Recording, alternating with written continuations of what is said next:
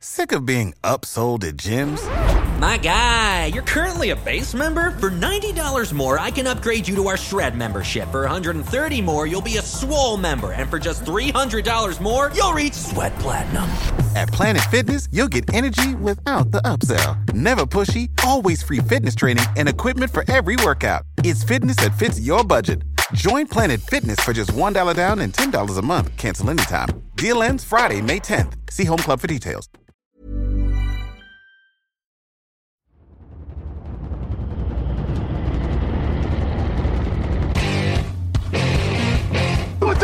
It now? Is it now? Talk is it now? Time is now? Got gun, Hulk left slot, Dixie left, T left, Mercedes, wide chip, Ricky, Fever left, 75, Katie, Omaha. Quick going.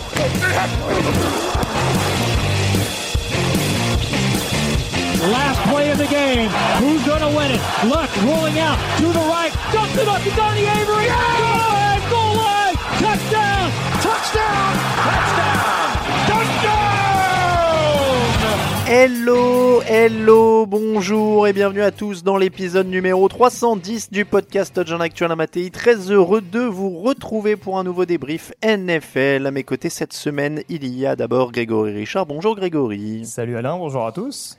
Euh, bonjour aussi à Raphaël Masmejean, Salut fidèle à ses manches courtes. Ah non, c'est Non, chemise non, c'est relevée, une pardon. chemise euh, relevée. ouais. Ah, il est en retrousse pour nous faire croire que Ouais, ouais, il perdu lutte du et tout. La température baisse, mais il lutte. Euh, Camille Saraben est là aussi. Bonjour Camille. Cette année encore, le podcast du mardi qui vous est présenté par le Hard Rock Café Paris tous les dimanches soirée Game On au Hard Rock Café avec Happy Hour pour ceux qui viennent voir les matchs et des bières buckets 6 bières pour le prix de 5. Et évidemment, les rencontres ne ratez pas ça, c'est tous les dimanches au Hard Rock Café Paris sur les grands boulevards. Euh, Beaucoup d'amour pour la Californie cette semaine avec les Raiders et les Niners qui gagnent. On va passer aussi en revue l'exploit des Colts qui ont maintenu l'attaque des Chiefs à moins de 20 points. Et puis on parlera dans le quatrième match de la semaine d'une autre rencontre qui m'échappe. Oui, c'est les Packers qui ont battu les Cowboys. Vos questions, le répondeur, les tops et les flops, tout ça c'est au programme de la semaine et c'est parti.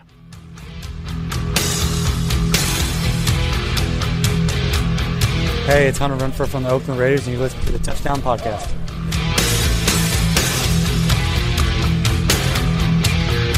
Hi, this is Darren Wall from the Oakland Raiders, and you're listening to the Touchdown Podcast. Hi, it's Trent Brown from the Oakland Raiders, and you're listening to the Touchdown Podcast.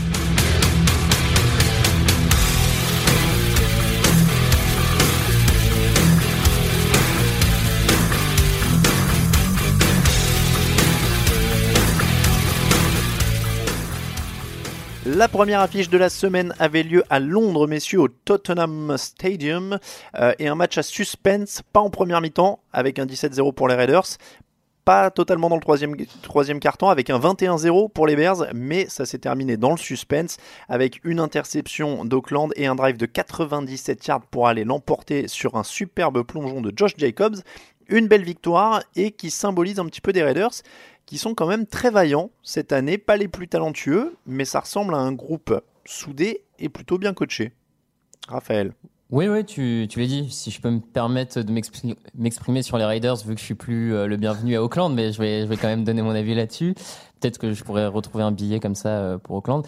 Euh, tu le dis, ils sont très bien coachés. Ça se voit, je trouve, dans le scénario de ce match par rapport au fait que après être remonté, euh, que les Bears leur repassent devant 21 à 17, on aurait pu penser que les Raiders pouvaient peut-être retomber un peu dans leur travers, euh, baisser la tête et se faire battre sur ce match. Et finalement, ils ont la capacité d'aller quand même de rebondir avec ce drive notamment de 97 yards qui est franchement euh, d'une vraie beauté. Euh, remonter comme ça euh, les Bears sur 97 yards à l'heure actuelle, quand tu vois la défense des Bears, faut le faire.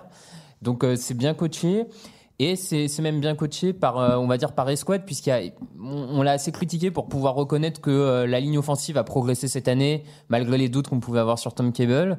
Le tight end Darren Waller émerge. Voilà, globalement, c'est pas, comme tu l'as dit, c'est pas, pas l'équipe la plus talentueuse, mais il y a, y a quelque chose qui se crée. Il y a une vraie identité avec ce jeu au sol maintenant qui s'impose de plus en plus à l'image du rookie Josh Jacobs.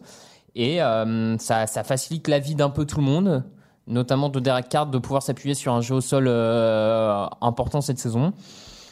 Donc là-dessus, on peut clairement que, que, que féliciter et apprécier le travail euh, fait par, par les hommes de Gruden. Grégory, ils ont l'air, comme le dit Raphaël, d'avoir trouvé une identité. Il y a 123 yards et 2 touchdowns pour Josh Jacobs, Trent Brown et la ligne qui font du gros boulot, aucun sac pour les Bears dans cette rencontre. Mhm. Une fois que tu as une identité comme ça, ça change la vie. Oui, non, très clairement. Et moi, ce que je trouve euh, assez impressionnant, et Raphaël en parlait à demi-mot, c'est quand même, on n'a pas un groupe hyper expérimenté, puisque justement, on a beaucoup capitalisé sur la dernière draft, sur des joueurs qui restent relativement jeunes, à l'instar de Girion Conley, euh, qui reste un cornerback vétéran, mais qui a été drafté il y a deux ou trois saisons à peine par, euh, par la franchise californienne. Donc non, vraiment, on, arrive malgré tout. Et c'est vrai que sur ce match-là, on insiste encore plus sur la ligne offensive. Mais je trouve que la D-line notamment, euh, on attendait que Léline Ferrell, en effet, euh, mais on voit pas que lui. Même un joueur comme Maurice Hurst, qui je trouve ces dernières semaines était un peu plus bousculé, bah là, il a sorti le gros gros match euh, contre la, la O-line de Chicago pour être capable de mettre la pression et et de vraiment faire sortir, je trouve, Chase Daniel de son match. Et voilà, de, de retrouver cette, euh, cette assise dans les tranchées. C'est vrai que c'est un point sur lequel j'insiste beaucoup, mais là encore, on voit qu'en NFL, c'est quand même un point fondamental. Quand tu arrives à être dominant comme ça, du coup, des deux côtés de la ligne, c'est important. Et c'est pas un hasard si Auckland, comme la semaine dernière à Indianapolis, en étant dominant dans ce secteur de jeu, arrive à s'imposer contre une bonne équipe et une bonne défense de Chicago. Moi, je vais rajouter un truc sur euh, l'ambiance et, euh, et le côté euh, soudé, et tu disais, Raphaël, l'identité, etc. Et, et- et le drive de fin et le caractère qu'ils ont montré. Euh, je rajouterais, comme on y était, sur le, le vestiaire, ce qui m'a aussi frappé, c'est. euh, je- je- ce serait mal formulé de dire manque d'enthousiasme, mais le calme de, des joueurs quand ils en parlaient après. C'est-à-dire que ça avait pas l'air d'être un truc exceptionnel, ça avait pas Mhm. ils n'avaient pas une attitude vraiment euh, rentre dedans, vous voyez, on l'a fait, on a calmé les Bears. euh, ils étaient tous très sereins, très calmes. Ils expliquaient tous, notamment Trent Brown, euh, qu'on a interviewé après la rencontre, euh, qui, justement disait bah, euh, c'est comme ça, c'est le match, il fallait qu'on reste calme, on a mis en place après, on a continué. Alors évidemment, c'est le discours qu'ils ont un peu tous, mais il y a des fois aussi dans l'autre sens pour des équipes qui sont sous-cotées ou qui sont pas attendues, parfois cette réponse un peu plus euh, agressive, plus, plus enthousiaste, en tout cas de dire voilà, on a, on a réussi à le faire. On a... Et en fait, là, c'était très calme, ils cherchaient pas par exemple à dire oui, on s'est fait les Bears. Ils reconnaissaient tous la qualité de la défense des Bears, ils disaient juste qu'ils avaient fait le boulot qu'ils avaient, fait, qu'ils avaient à faire, qu'ils aimaient bien le plan de jeu, que ça se passait bien. Enfin, on sent, moi je sentais vraiment une sérénité dans ce vestiaire. Il y a, l'air d'y avoir un truc qui se crée. Euh, il y a l'air, c'est aussi pour ça hein, qu'on va faire ces matchs euh, sur le terrain. C'est parce que c'est c'est plus évidemment plus facile de sentir ce qui se passe dans le vestiaire quand on y est. Et franchement, on ressentait ça dans le vestiaire. Ils avaient l'air calmes. Ils avaient pas l'air d'avoir fait un exploit. Ils avaient pas l'air d'être euh, d'être surcontents ou d'avoir eu l'impression de prouver quelque chose à quelqu'un. Et juste pour Et, compléter, et- et je euh, trouve ça rassurant pour le groupe, ouais. Ouais, excuse-moi. Juste pour compléter ce que tu disais, c'est vrai que alors c'est encore plus symptomatique avec du coup le départ d'Antonio Brown en début de saison et la suspension désormais de Vontaze Burfict. C'est vrai que hormis peut-être des Carr en attaque, il n'y a pas forcément une tête qui dépasse, on va dire, du reste, euh, du reste des deux escouades, quoi. Et c'est, Mm. comme tu dis, c'est vraiment un collectif avant tout. Et il n'y a pas de, il a pas de top player dont Mhm. on attend éventuellement euh, un exploit ou quoi que ce soit. Et je pense que ça, ça, comme, ça amène un petit côté un petit peu stimulant, je trouve, à cette équipe aussi. Et, d'ailleurs, euh, Derek Carr, euh, parce qu'on on, l'a pas encore beaucoup évoqué, mais ça reste quand même un quarterback sous-estimé. Il n'est pas encore hyper bien entouré. C'est un, groupe qui, travaille, qui travaille et qui fait du bon boulot, mais il n'est pas encore très très bien entouré. Là, il utilise quand même bien ses, ses tight ends. Il essaye quand même de temps en temps. Il a quand même eu quelques bonnes passes et c'est un quarterback très so- solide et qui peut être très solide si on lui donne du matos pour travailler. Et on l'avait dit dans une émission précédente, il travaille bien sur les débuts de match, euh, quand c'est scripté notamment et quand il faut commencer. Alors là, il commence par un punt, mais derrière, c'est touchdown, touchdown, field goal sur les, les premières séries. Et c'est là qu'ils font la différence. Donc il travaille bien quand même, encore une fois, sur le coaching et tout ça. Euh, ils viennent de battre les Colts et les Bears. Jusqu'où ils peuvent aller? Wildcard. De toute façon, ils iront pas chercher. Enfin, à mon sens, en tout cas, à moins qu'il y ait vraiment une, une implosion du côté de Kansas City, ils Mhm. n'iront pas chercher le titre de division. Mais euh, oui, non, et je pense que je dirais peut-être avec euh, allez, Houston, Buffalo, Baltimore. Il y a moyen de se tirer un peu la bah, même Auckland, hein, parce que pour l'instant, le, la FC Nord, on a le temps d'en parler, mais il y a moyen quand même de se tirer la bourre avec 4-5 équipes pour éventuellement aller chercher le cinquième ou le sixième ticket de la, de la FC. Raphaël, t'es plus mitigé. Moi, j'avoue que Ouais, aussi un petit peu. je- Peut-être pas s'enflammer. Moi, j'irai pas jusqu'à playoff. Ah, ils ont quand même gagné à Indianapolis aussi. Hein. C'est Oui, pas oui. un match. Non, non, c'est Oui, vrai, oui. c'est vrai. C'est Oui, c'est oui. pas un match. Ils sont dans une bonne dynamique. Après, je pense malgré tout que euh, des- que les places 5-6 risquent de tomber, à mon avis, peut-être plus pour les Bills. C'est un- une deuxième équipe de l'AFC Sud. Même si on se tape en plus dedans, on se rassuré tape par les Bills que par les Raiders depuis de ce que tu vois depuis le début de saison Non, mais par contre, je pense qu'il y a plus de talent et je pense qu'en NFL, ça finit par faire Surtout la que les- différence. surtout que les Raiders ont récupéré un receveur des Bills, en plus. Euh, Oui, non mais. Je, je, je, je pense vraiment qu'à qu'à un moment en NFL, le, le talent finit par faire la différence et la défense des Bills est quand même bien plus talentueuse que celle des, des Raiders. Et je pense que sur la longueur, avec en plus une, les Bills qui peuvent aller chercher deux matchs contre les Dolphins et deux matchs contre les Jets, à peu près, Ouais, à ouais, peu près ouais. garantis à l'heure actuelle. euh, bon, Ap- Après, on, on va être vite fixé au niveau du calendrier parce qu'ils vont à Green Bay, à Houston dans les deux prochaines euh, sur leurs deux et il prochains y a matchs. Détroit en troisième. euh, Et voilà, après c'est Détroit, les Chargers, donc c'est c'est des matchs un peu pile ou face, on va dire, vu le niveau actuel. Ouais, de- mais qu'il faut gagner s'ils veulent aller en playoff.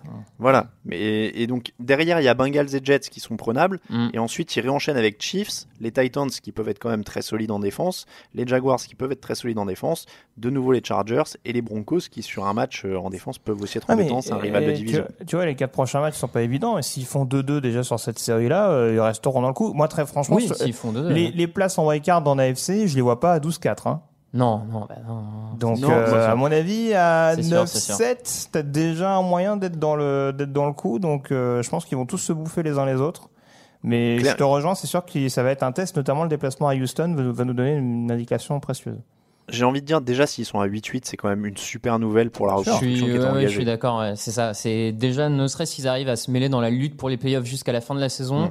c'est potentiellement mieux que ce que la plupart d'entre nous pensaient. Alors après, je, je me doute que certains euh, y croyaient un peu plus, euh, en- voyaient plus dans cette équipe, pourquoi pas, mais déjà avec le l'effectif sous la main, l'intersaison l'intersaison un peu chaotique qu'il y a eu, se mêler pour la lutte aux playoffs jusqu'à la fin de la saison, à mon sens, c'est montrer que la, la deuxième année est sur les bonnes rails Mhm. et que la franchise repart bien. Donc c'est c'est déjà très positif. ouais.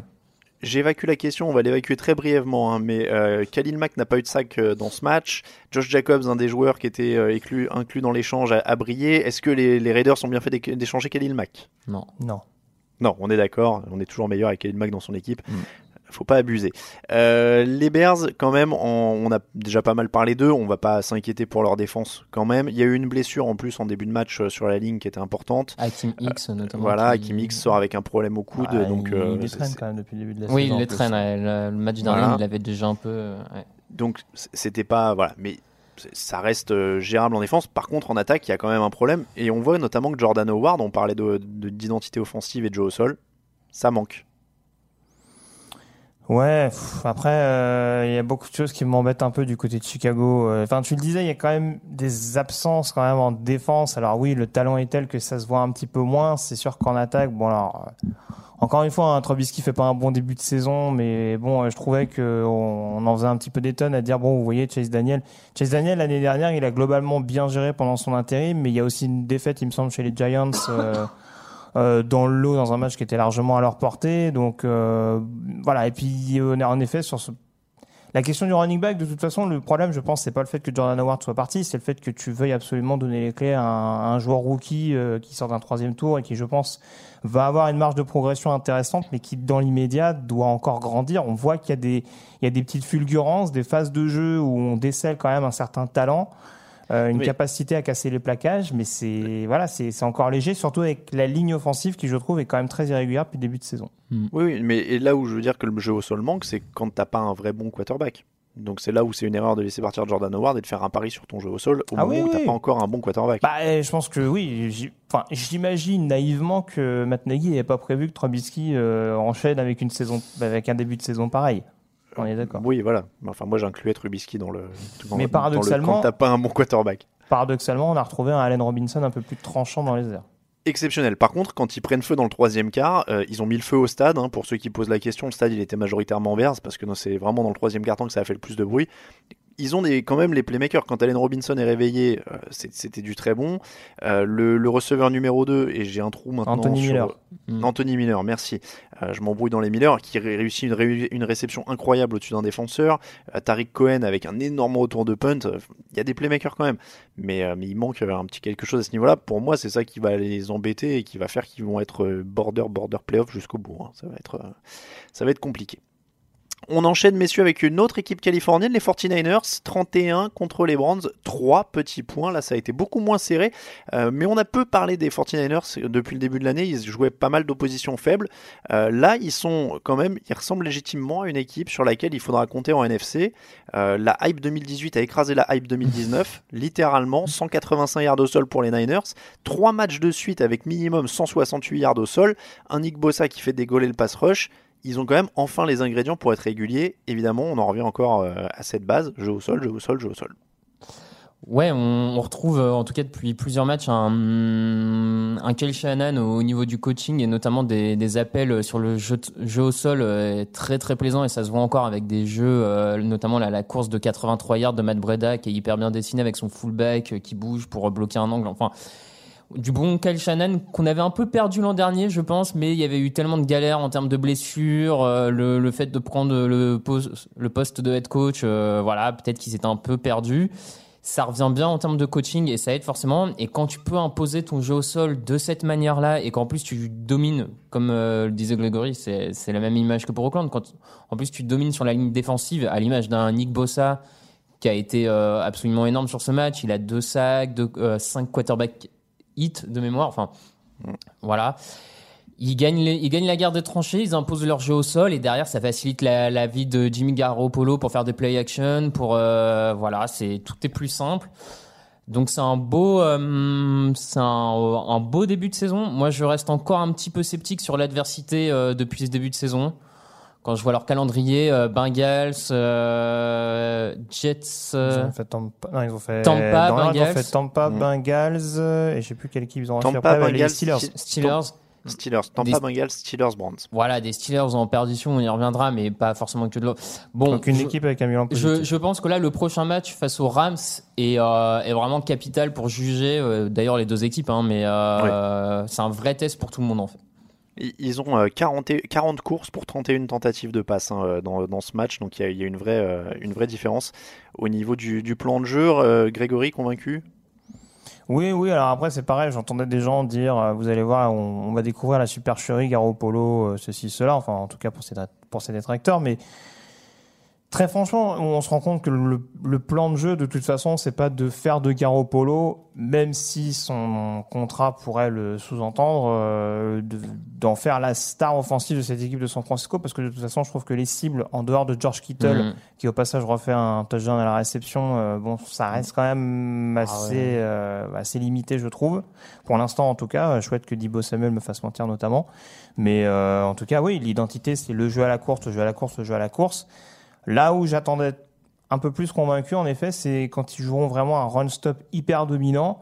Et où là, pour le coup, on mettra plus de responsabilité sur Jimmy Garoppolo. Là, je pense qu'on découvrira vraiment l'identité de San Francisco et la capacité à aller chercher un match offensivement euh, des, deux manières, on dira. Et puis pour l'instant, il n'a pas besoin de flamber, de s'accrocher au ballon, il a juste à jouer mmh. juste et il le fait bien, ce, qui, est mmh, déjà, ce qui est déjà beaucoup.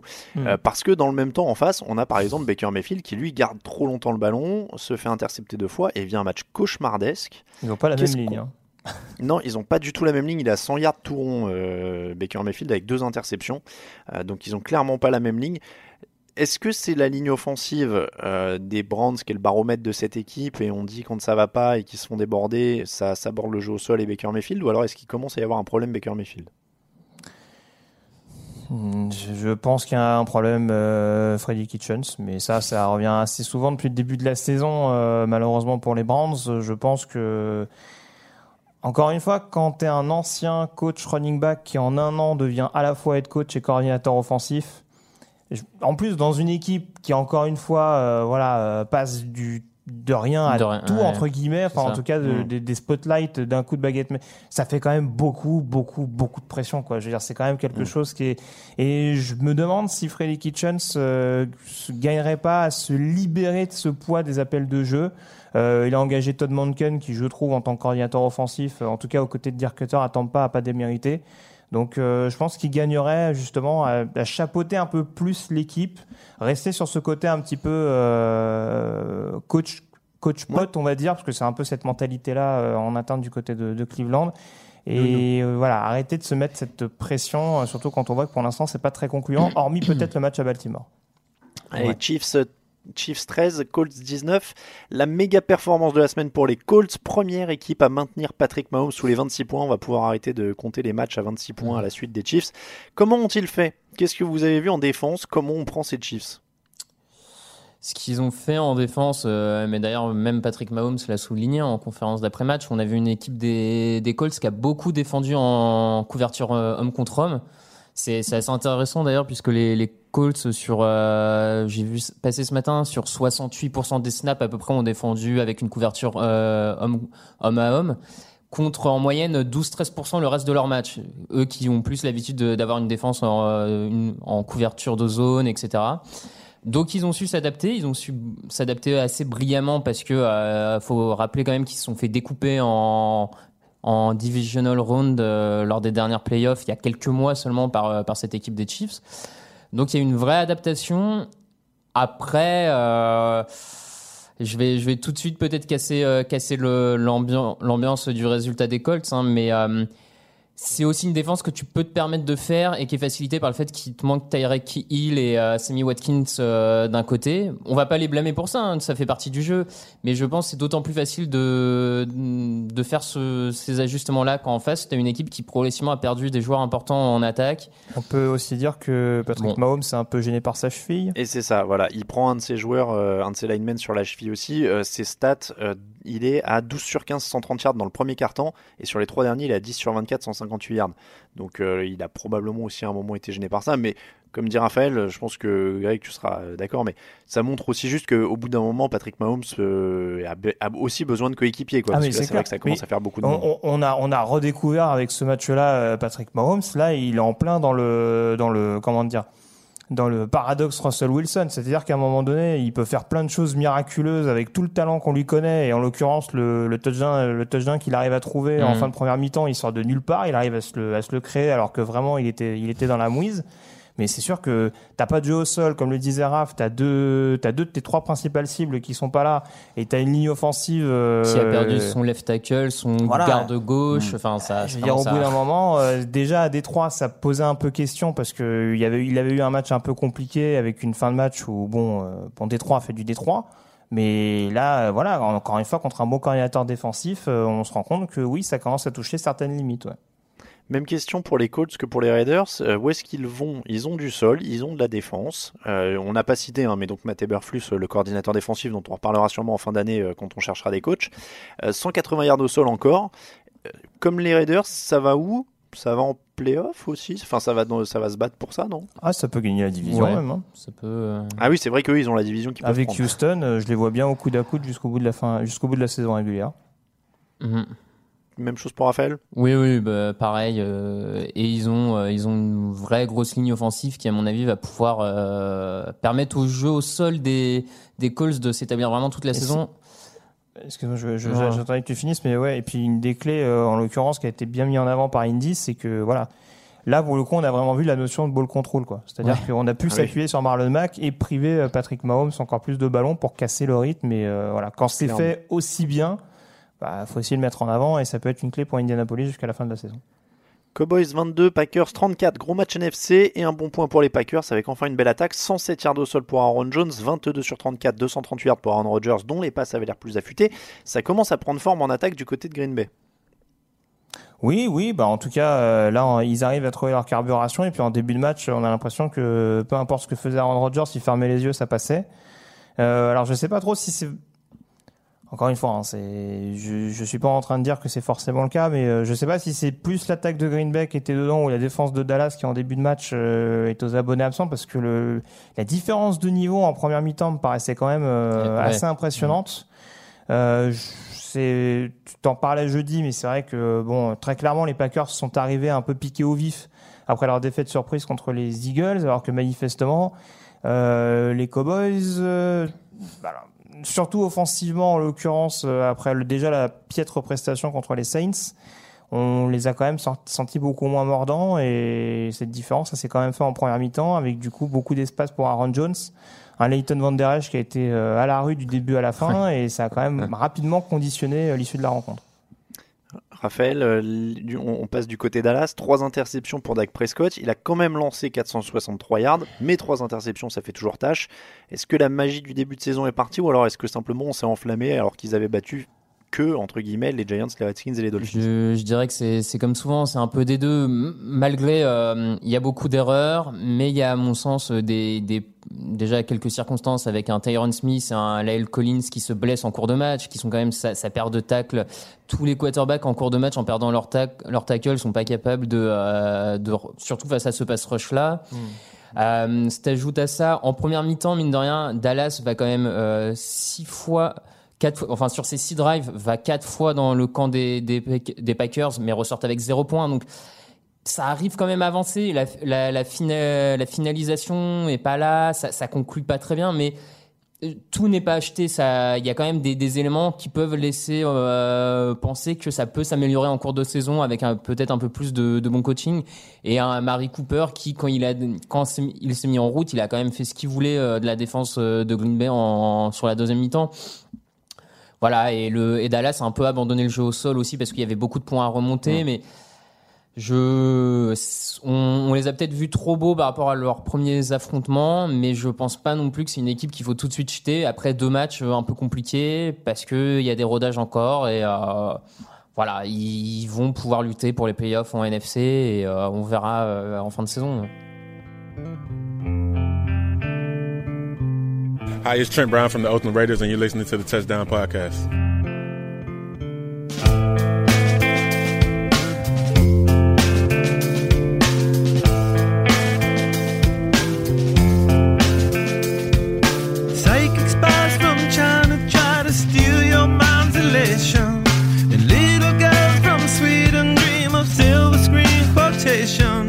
And if you want these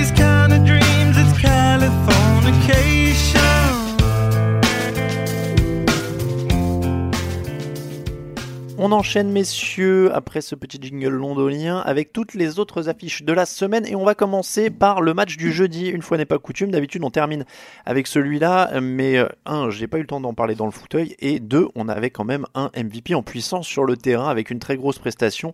Ça donne Seahawks 30, Rams 29. Il faut en parler parce qu'on a eu du grand Russell Wilson, touchdown de la gang pour Chris Carson sur une 4ème et 5 en fin de match. Et comme on aime bien les classements, messieurs, je vais vous demander. Il est top combien, Russell Mhm. Wilson, chez les quarterbacks? Top 3, Je- top je- 2, top 5 Bah alors, bah, il est forcément derrière Stafford, donc déjà ça conditionne.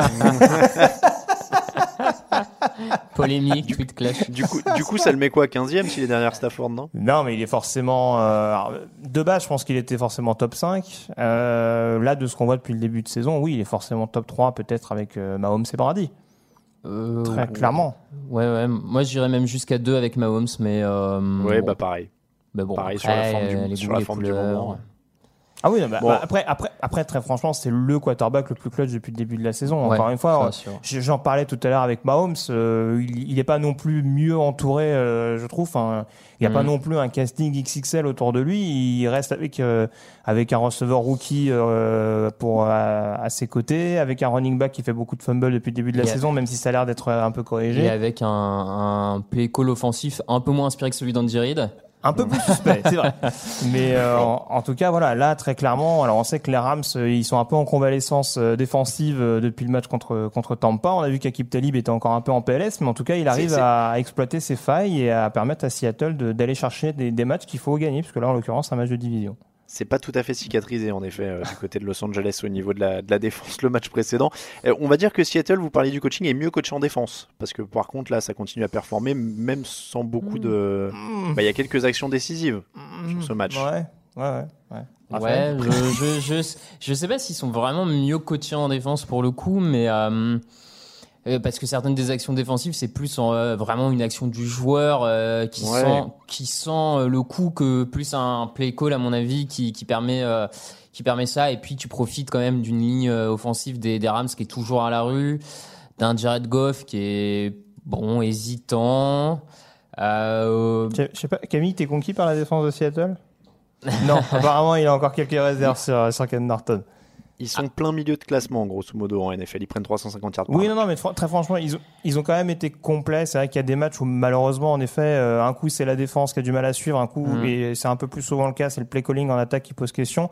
Là, je trouve que ce qui est pas mal, c'est que ils ont quand même sur les match-ups qu'ils avaient été dominants un peu partout, même sur les équipes spéciales où généralement les Rams sont quand même assez solides. Sur ce match-là, euh, Seattle a quand même été euh, extrêmement costaud. Donc euh, non, ça reste une victoire méritée, même si ça se joue un petit peu sur un coup de dé avec euh, avec un field goal loupé en fin de match. Oui, il y a un field goal raté en Mhm. fin de match. hein. Ils pouvaient perdre hein, sur. euh, Voilà, mais en tout cas, euh, comme j'ai dit tout à l'heure, euh, Seattle est allé chercher le match et c'est c'est bien qu'ils arrivent à, à se relancer, je trouve, après ce, ce petit doute qu'on avait pu entrevoir contre New Orleans.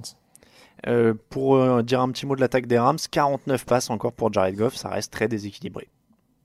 Ah bah de toute façon, euh, je pense que McVeigh, peu importe ce que fera Goff, le match d'après, il voulait dire mec, c'est pas grave, t'es mon, t'es mon gars sûr. Ouais, bah, ils, ils- ils ont, Ah bah ils là, ont un ouais. mec qui s'appelle Todd Gurley, qui était quasi MVP il y a un an, il y a un an à la même date. C'est ça. Est-ce qu'il est Il tombé est amoureux peut-être? En plongeant Bah, dans le regard de Jared? Je sais pas, mais il y a un truc en tout cas qui va toujours pas euh, avec ça. Saints 31, Buccaneers 24, 314 yards et 4 touchdowns pour Teddy Bridgewater. Ça commence à sentir bon. Euh, Bridgewater et toute l'équipe quand même de New Orleans qui augmente son niveau au fur et à mesure des semaines, même sans Drew Brees. Ouais, euh, Bridgewater, c'est vraiment sa meilleure prestation sous le maillot des Saints sur les quelques matchs. Donc, il en a pas fait beaucoup, hein, mais sur les quel- quelques matchs qu'il a eu l'occasion de jouer, c'est, comme tu dis, je pense c'est- vraiment positif pour, euh, pour la franchise parce qu'on sent que depuis qu'il est titulaire, il progresse de match en match. Donc, peut-être qu'il prend de plus en plus euh, en charge euh, et qu'il arrive à comprendre le, playbook, on va dire, de, Sean Payton. Moi, je l'ai trouvé vraiment en plus meilleur sur ses lectures plus rapides. J'avais trouvé que le premier match, il prenait vachement de temps à lancer la passe. Là, ça, a beaucoup moins été le cas. En, face à une défense des Buccaneers qui jusque-là avait pas été trop mal cette, en ce début de saison, en tout cas. Ils ont. Ah, su- attends, attends, attends, attends. Pardon. Il y a eu des Franchement, bonnes choses la, contre la le sol et il y a défense des Buccaneers, euh, depuis le début de la saison par rapport à ce qu'on attendait, euh, Je suis d'a- et je suis notamment en d'accord. run stop. Je suis d'accord, Ouais. ils ont quand même pris que 34 points contre les Giants avec euh, Daniel Jones Ah, en quarterback attends, et Saquon Barkley sur la Non, touche. Je, je trouve que tu raccourcis la, Oui, tu as de mauvaise foi. Et je la trouve quand même très perturbante cette défense de le Tampa run Bay. Je stop suis est assez mais, ex- euh, le run stop est vraiment bon enfin ils ont ils ont bloqué McCaffrey euh, en Ah non, mais- semaine 2 ils ils ont bloqué Camara plutôt bien sur ce match Ah mais je suis d'accord avec toi, mais euh, là en l'occurrence contre la passe c'est quand même flippant. Ils se sont fait ouvrir aussi, ils sont ils se sont aussi fait ouvrir la semaine dernière contre Jared Goff. Hein. ouais Donc, mais dans un euh, match un peu euh, Ah, écoutez, euh, dans un match un peu En bon. fait, en fait, Tampa, c'est ça passe sous sa casse. Ils ont le meilleur sacker Ouais, de la ligue ouais. qui fait 3 sacs par match. et après, quand, quand le sacker il est pas là, euh, allez-y les gars, on y va. C'est pas possible. ouais, je serais pas Bon, aussi ils ont dur mais Ils ont été un peu courts euh, en attaque et aussi à cause d'une défense des Saints. Je disais que tout le monde augmente le niveau de jeu. La défense des Saints limite les Buccaneers à 252 yards. Là, pour le coup, on sait qu'ils peuvent être explosifs, les Buccaneers. Mm. Et Marshall Latimore qui étouffe Mike Evans à Ah zéro réception Ah bah, quand même. ouais, il a annihilé complètement là. C'est de pas réussir. Bon, après, il est ciblé trois Trois fois, fois, trois, quatre crois, fois, je sais ouais. plus. Mais bon, euh, normalement, euh, quand tu connais le niveau du, du bonhomme, euh, tu te dis qu'il y en a au moins un qui va passer. Bah là, en l'occurrence, c'est c'est une bonne chose pour les Saints, puisqu'en effet, euh, je suis souvent très critique sur la défense contre la passe, mais euh, bon, en tout cas, les Timor a l'air de monter, je trouve, en régime depuis Oh, quelques ah oui, semaines, et c'est une très réveillé, très ouais. bonne chose pour les Saints. Même euh, même Davenport n'a pas fait un mauvais match sur le pass rush, donc Ah. euh, à surveiller. Après, euh, justement, moi, ce qui continue quand même un tout petit peu à m'inquiéter, c'est euh, Latimore est capable d'éteindre complètement son, son adversaire, voire presque un côté du terrain. Mais euh, la conséquence, c'est que Chris Godwin est capable de sortir un match à 120 yards et de manger sur la tête des autres cornerbacks euh, de la... Alors, en même temps, il y a, la- Eli Apple de l'autre côté. euh, oui, non, dise, mais, oui, oui, non, mais Ils peuvent pas avoir ça, deux cornerbacks ça, de super ça- niveau. ça hein. m'inquiète un peu pour la, pour la fin. Panthers 34, Jaguars 27, 237 yards gagnés rien que par Christian McCaffrey. Donc je crois que Christian McCaffrey il a le double de l'attaque des Jets euh, cette semaine quasiment ou un truc dans le genre. Ouais, Enfin, bon, en c'est- temps, hallucinant. Euh, troisième match de suite avec au moins 175 yards pour Christian McCaffrey. Est-ce que c'est clairement le troisième homme pour le titre de MVP pour l'instant derrière Mahomes et Wilson? Oui. Oui, ouais. Bah là. euh, bah, euh, T'allais poser alors j'allais dire euh, qu'il faut saluer Christian McCaffrey et la ligne offensive parce qu'il y a quand même 285 yards au sol au total pour cette équipe. Alors c'est toujours compliqué parce que moi, euh, alors Christian McCaffrey, c'est un super talent, il n'y a pas de problème, il fait vraiment la pluie et le beau temps cette attaque de Carolina, mais c'est justement ce qui me dérange sur ce match-là, où est passé le run-stop de Jacksonville, bon sang, parce que ils se font marcher Ah. dessus alors qu'on alors qu'on sait très bien. Quand faut quand même pas être le, le- et je pense que c'est pour ça que Todd Walsh, le coordinateur défensif, est un peu ciblé par les fans. Faut quand même pas être le un, un génie euh, qui sort de qui a, pas, qui a fait je sais combien, je sais pas combien d'années d'études pour savoir que Carolina, ça va être McCaffrey, McCaffrey, McCaffrey et Tu te- Donc tu te méfiais pas de Kyle Allen, DJ Moore et Oh, leurs quatre un peu receveurs de moins, practice même. squad quoi. Un peu moins, vu ce que j'ai vu depuis le début de saison. Là, enfin, je suis désolé, je, je vais pas être vulgaire, mais en tout cas, voilà, il, peu importe dans quel secteur il jouait, je veux dire, euh, Jacksonville, c'était porte ouverte. Et encore une fois, je ne sais pas minimiser la prestation de McCaffrey. Je veux dire, même Reggie Bonafone les a ouverts au sol. Alors, au- autre hypothèse, il s'est dit j'aurais l'air moins bête en me faisant ouvrir par McCaffrey parce que c'est déjà une star Que que, en reste. prenant 200 yards par Ouais, Greg ouais.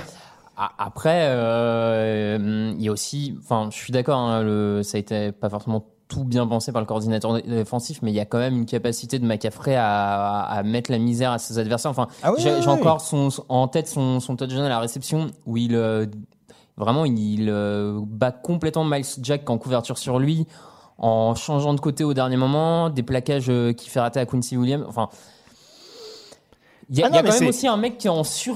Non, mais c'est un match, c'est sur, un match-up, euh, c'est un match-up cauche- cauchemardesque de toute façon. McCaffrey, Voilà, c'est un joueur insaisissable. Je vais pas dire le contraire, mais c'est vrai que sur ce match-là, je veux dire, euh, le run-stop de Jacksonville, vu le niveau de la défense Oui, qu'on voit oui, depuis quelques années quand même.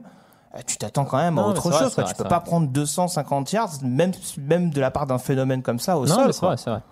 D'autant que la- l'attaque de Jacksonville avait plutôt fait le taf. Fournette est au-dessus de 100 yards, il est à 108 et Garner Minshew est à 26 sur 44, 374 yards de touchdown, ce qui sont quand même, ce qui est quand même Il- des stats très élevés pour un rookie de- de- du sixième tour qui débarque là quoi. Mm. Ouais, après il y a encore, il y a quand même deux fumbles de Minshew dans le camp euh, des Panthers qui Ouais. coûtent un peu cher, euh, qui coûtent un peu cher à l'équipe malgré tout. Donc, mais mais euh, mais il fait avancer cette équipe à la passe, ça c'est sûr. Ah non, mais en tout cas, s'ils veulent un casting pour savoir s'ils peuvent euh, dégager Nick Foles, en tout cas, le casting il est parfait parce que là, euh, vu que à chaque fois euh, il doit aller chercher le, le- Le match, la ouais. victoire dans, en fin de quatrième quart, c'est nickel pour Jacksonville, mais. euh, mais bon, mais juste pour terminer, parce que je suis très critique sur Carolina, on voit que tout est pas parfait, mais ils ont quand même cette capacité aussi à tuer les rencontres quand il faut le faire, notamment avec ce retour de fumble de Brian Burns.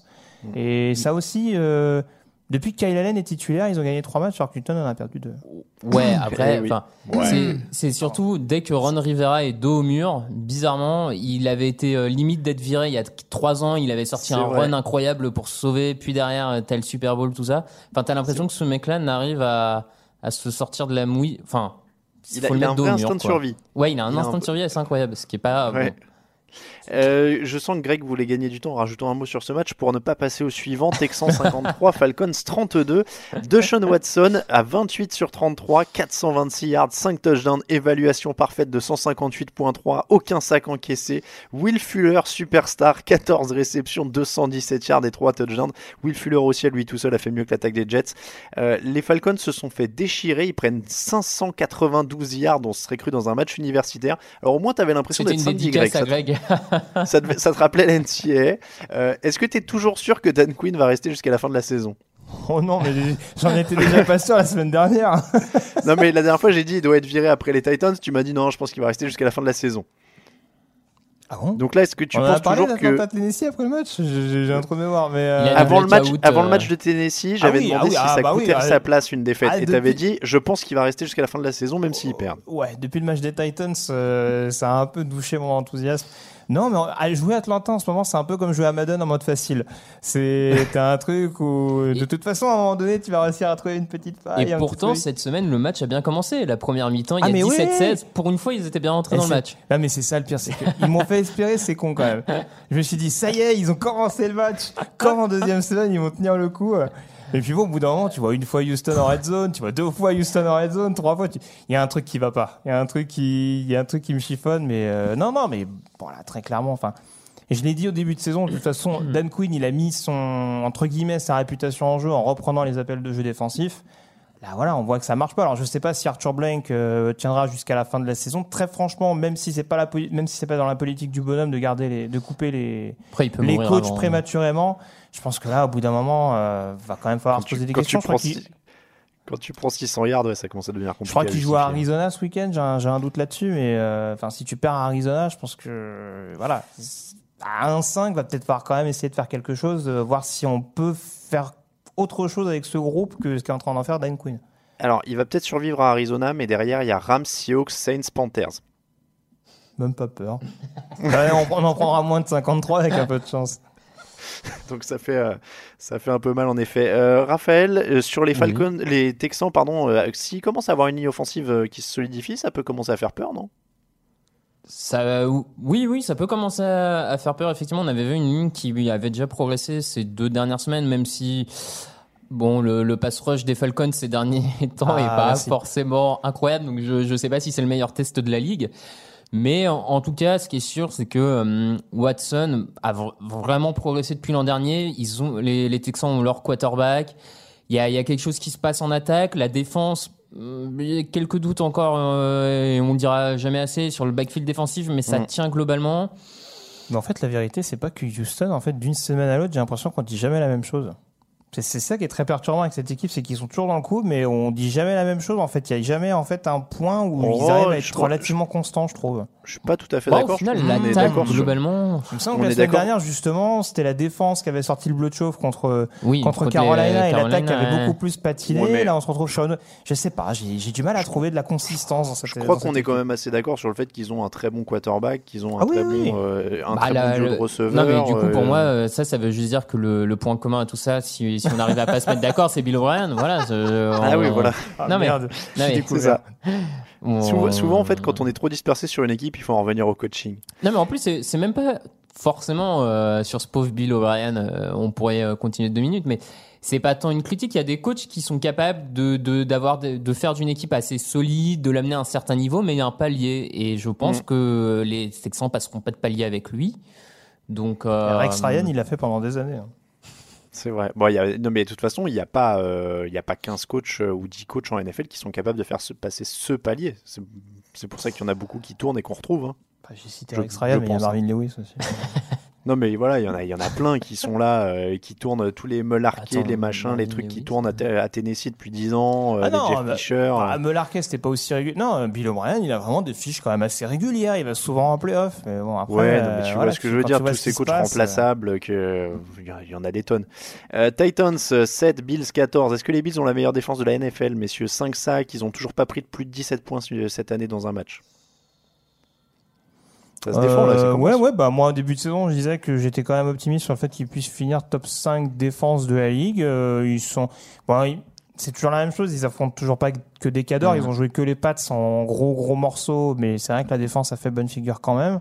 Mhm. Euh, après, bon, là, ils sont encore tombés sur un match où, où ils ont quand même été très opportunistes. Ils ont aussi profité, manifestement, d'un kicker un peu, un peu déboussolé. C'est vrai. C'est vrai Euh, qu'il y avait des gros gros problèmes de coups de pied. Et Eros Santos qui a été coupé hein, d'ailleurs depuis. euh, Ouais. Parce qu'il a loupé 4 field goals Ouais. ouais, trois. c'est ça. 4. Quatre, Ah, quand ça se joue à 7 points, euh, au bout d'un moment, Oui, ça c'est embêtant. cher. C'est embêtant, il y a 12 points qui sont partis. Après Donc, les euh, Bills, euh, le, le problème c'est que là, euh, j'ai un peu peur qu'on se répète toute la saison euh, sur les Bills et l'analyse de leur match. Enfin, ils se Ah bah, globalement, c'est quand même un copier-coller chaque match. Et avec un peu coup, de chance. eux ils sont euh, réguliers. hein. Ah oui, oui. Ah bah ça, euh, régulier dans les points pris, régulier dans les points mis, ça, ça au moins, c'est c'est sûr que c'est. Non, mais après, après pour le coup, c'est- alors, je suis- on, s- on sait que je suis pas un grand fan de Josh Allen depuis sa sortie de, de collège. Euh, pour le coup, euh, on voit que, par exemple, Chase Daniel ou Mitch Trubisky avec Chicago. When you're ready to pop the question, the last thing you want to do is second guess the ring. At Bluenile.com, you can design a one of a kind ring with the ease and convenience of shopping online. Choose your diamond and setting. When you find the one, you'll get it delivered right to your door. Go to Bluenile.com and use promo code LISTEN to get $50 off your purchase of $500 or more. That's code LISTEN at Bluenile.com for $50 off your purchase. Bluenile.com code LISTEN. When you make decisions for your company, you look for the no brainers. And if you have a lot of mailing to do, stamps.com is the ultimate no brainer. It streamlines your processes to make your business more efficient, which makes you less busy. Mail checks, invoices, legal documents, and everything you need to keep your business running with stamps.com. Seamlessly connect with every major marketplace and shopping cart. Schedule package pickups and see your cheapest and fastest shipping options from different carriers. With rates up to 89% off USPS and UPS rates. And with the Stamps.com mobile app, you can take care of mailing and shipping wherever you are. Make the same no-brainer decision as over 1 million other businesses with Stamps.com. Sign up with Code PROGRAM for a four-week trial, plus free postage and a free digital scale. No long-term commitments or contracts. That's Stamps.com. Code PROGRAM. Chicago, même avec une grosse défense, ils arrivent à perdre. Josh Allen, même si la concurrence, euh, même si l'adversité est relative sur les premières semaines de Buffalo, les matchs, ils les bah, perdent pas. Ouais, ouais, ouais. ouais. Allen, il gagne moche aussi, quoi. Ah ben, je suis d'accord avec vous. Non, mais il gagne même pas. Après, si je vais être de mauvaise foi jusqu'au bout, je dirais que le seul match qu'a perdu Buffalo, Allen était, euh, était en, en protocole commotion. Ouais. non, mais voilà, de toute que, façon, euh, euh, comme l'a dit Raphaël, oui, ça va pas être beau jusqu'à, jusqu'au bout. ouais.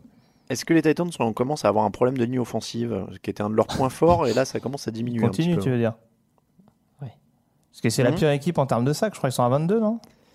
Euh, C'est très possible, j'ai pas la stat Oui, après, euh, l'ami Marcus, Ma- euh, l'ami Marcus, euh, il est quand même pas toujours tout blanc euh, sur les sacs sur encaissés, sur les.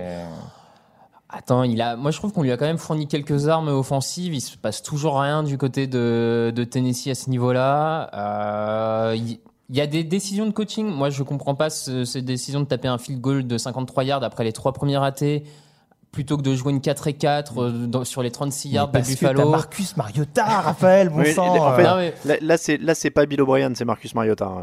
On en revient à la même chose aussi. euh. Non, mais, non, mais. Je, suis- je suis d'accord non, avec mais- Raphaël, il a Derrick Henry, il a eu des armes en attaque, ils lui ont mis plein de Oui, mais- receveurs, il a oui, mais Adam je suis désolé, vous pouvez pas me dire que la O-line elle est bonne depuis le début de la Non, saison, non, c'est pas possible.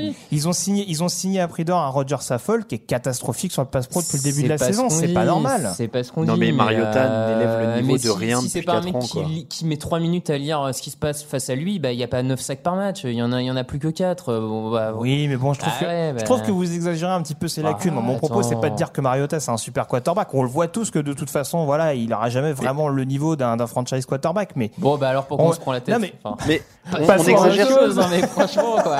Attends, on exagère ses lacunes parce que c'est impossible d'exagérer ses qualités. Ah, vous êtes méchants. hein. Franchement, c'est pas bien, les gars. Non, mais voilà, je veux dire, franchement, euh, là, euh, avec une line pareille, euh, bon, je sais pas.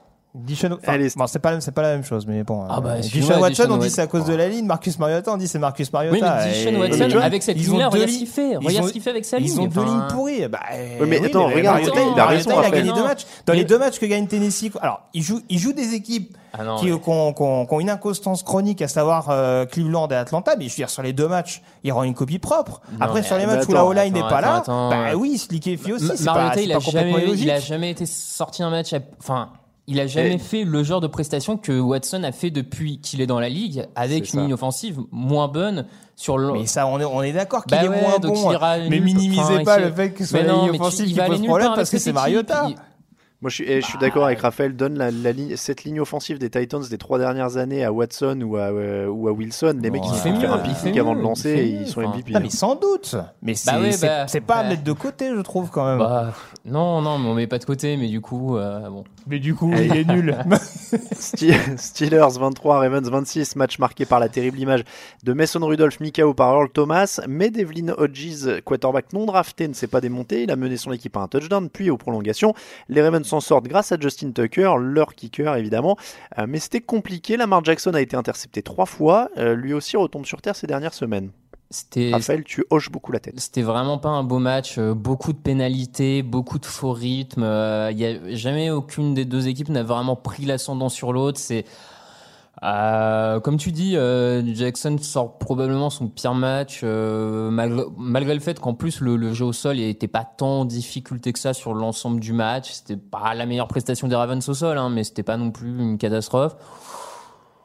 Ouais, un match euh, vraiment pas bon des deux côtés du ballon et pour les deux équipes j'ai trouvé. Donc euh, bon, C'est- dur pour euh, Pittsburgh, euh, Grégory, je trouve, parce que leur défense monte en puissance.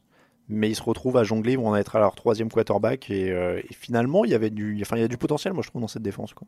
Ouais, non, mais très clairement, c'est il va, il, il leur manque de toute façon depuis le début de la saison. Ils passent pas très très loin. Euh, Encore une fois, on en parlait, mais le match à San Francisco, par exemple, contre une équipe qui est encore invaincue à l'heure actuelle, ce match-là, dans un contexte de 2018, par exemple, il le gagne 9 fois sur 10. Donc là, c'est sûr que a priori, toutes les planètes ne sont pas alignées du côté de Pittsburgh. Il y a beaucoup de compartiments où ça passe. Mais il y a des compartiments, notamment offensivement, où c'est un peu plus compliqué. Après, c'est vrai que sur ce match-là, euh, bon, Pittsburgh, on connaît les, on connaît les difficultés depuis le début de la saison et le fait qu'en effet, il leur manque leur principal playmaker offensif. Euh, maintenant, c'est vrai que c'est aussi Baltimore qui les a longtemps laissés dans le match. Mm. Je trouve que c'est quand même pas normal Mm. euh, quand les prétentions euh, qu'ont les Ravens avec euh, les investissements qui ont été les leurs, de te retrouver, même si c'est un match de division, et en effet, on contextualise toujours euh, pour dire que ces rencontres sont jamais euh, gagnées d'avance et jamais faciles, même encore plus à l'extérieur. Mais voilà, tu joues le troisième quarterback en face, quoi. un mec qui a jamais joué un snap et dès, dès son, dès sa première série, il marque un touchdown ou ils arrivent en zone rouge.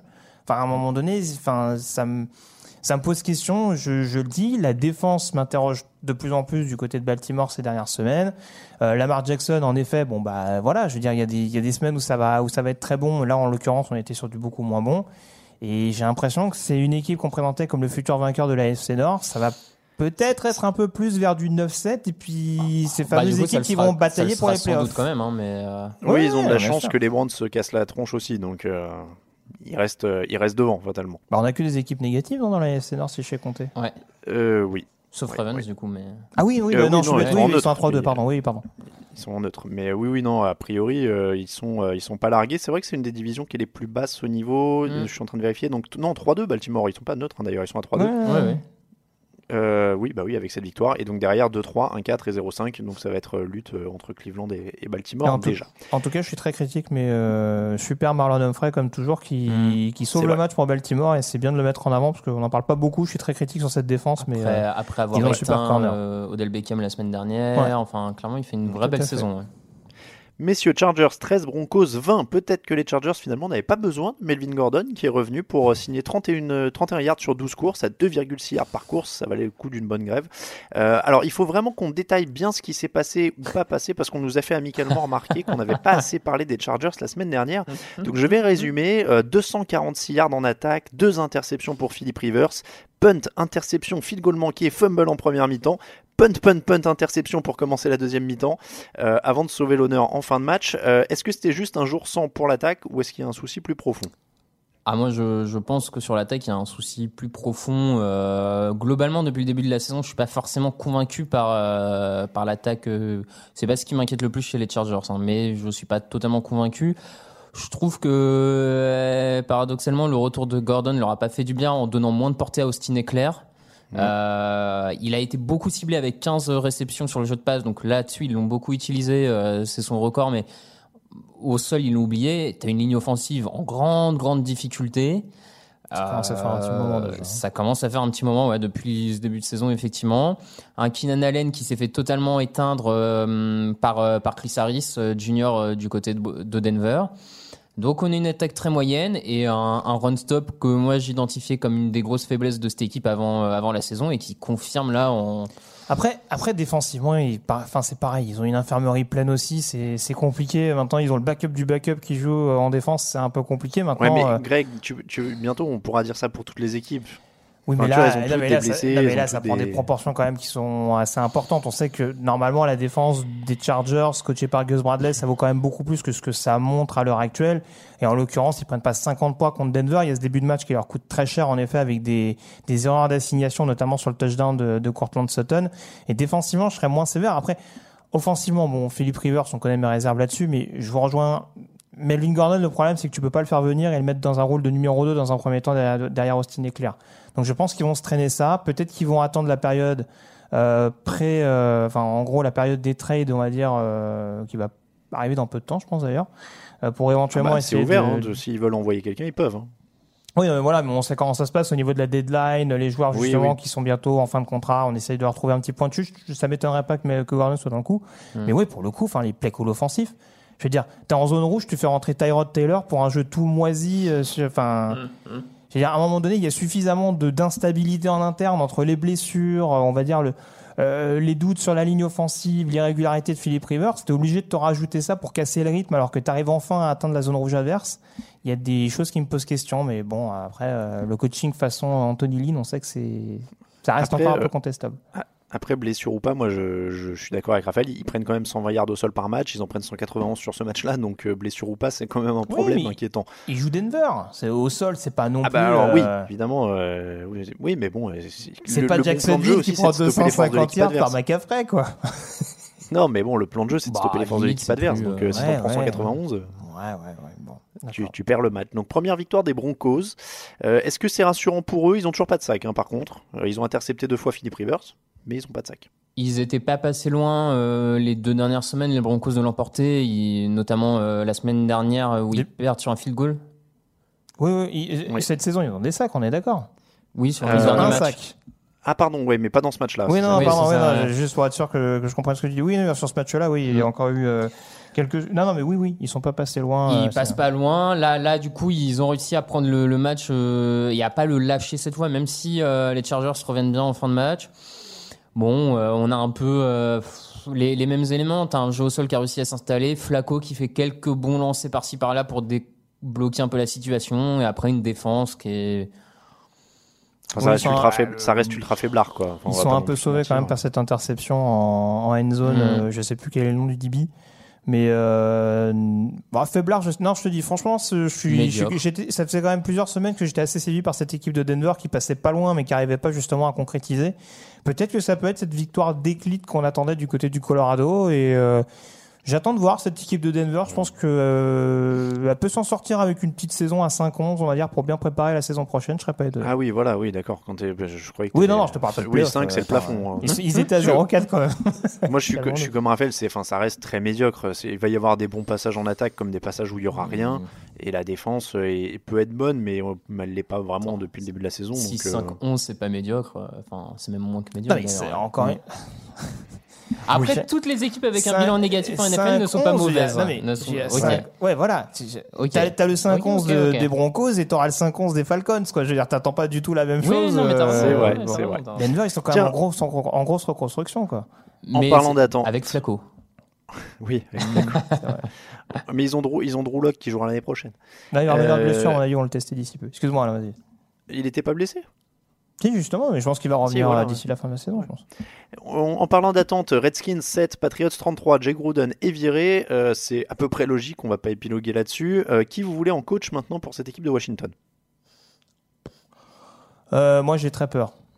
Très franchement, j'ai vu, vu, j'ai vu les premiers noms qui circulent, j'ai froid dans le dos. J'espère que cette news que j'ai vue, comme quoi Ouais. Mike réfléchiraient au fait, non, non, non, non, comme quoi ils réfléchiraient au fait de potentiellement engager leur coordinateur offensif Kevin oui. O'Connell, parce Ah que oui. les anciens coordinateurs offensifs Sean McVay, Kyle Shanahan et Matt Lafleur sont devenus head La loi coach. des séries, mon gars. J'espère que c'est pas vrai parce que sinon, mais c'est c'est le raisonnement le plus con que j'ai jamais entendu de ma vie. Donc franchement, Mais- j'espère que Mais les, les gars, ils ont dit il a 34 ans, c'est une future star. Ouais, on n'embauche plus au-dessus de 40 ans, c'est mort. Ouais, Non, mais les, moi, je les- les dire- coachs quarterback irlandais, c'est bien, euh, c'est à la mode en NFL. ouais. Euh, je vais te dire, tant qu'on est dans les, les hypothèses, moi, celle d'un trade pour Mike Tomlin, elle me, elle me réjouit grandement parce que euh, il y avait quelqu'un sur euh, Twitter il y a- hier qui nous disait, moi j'aime bien la direction de que prend la franchise et euh, ils ont plein de choix de draft, etc. Et j'avais répondu, t'inquiète pas, ils vont faire quelque chose pour faire foirer tout ça.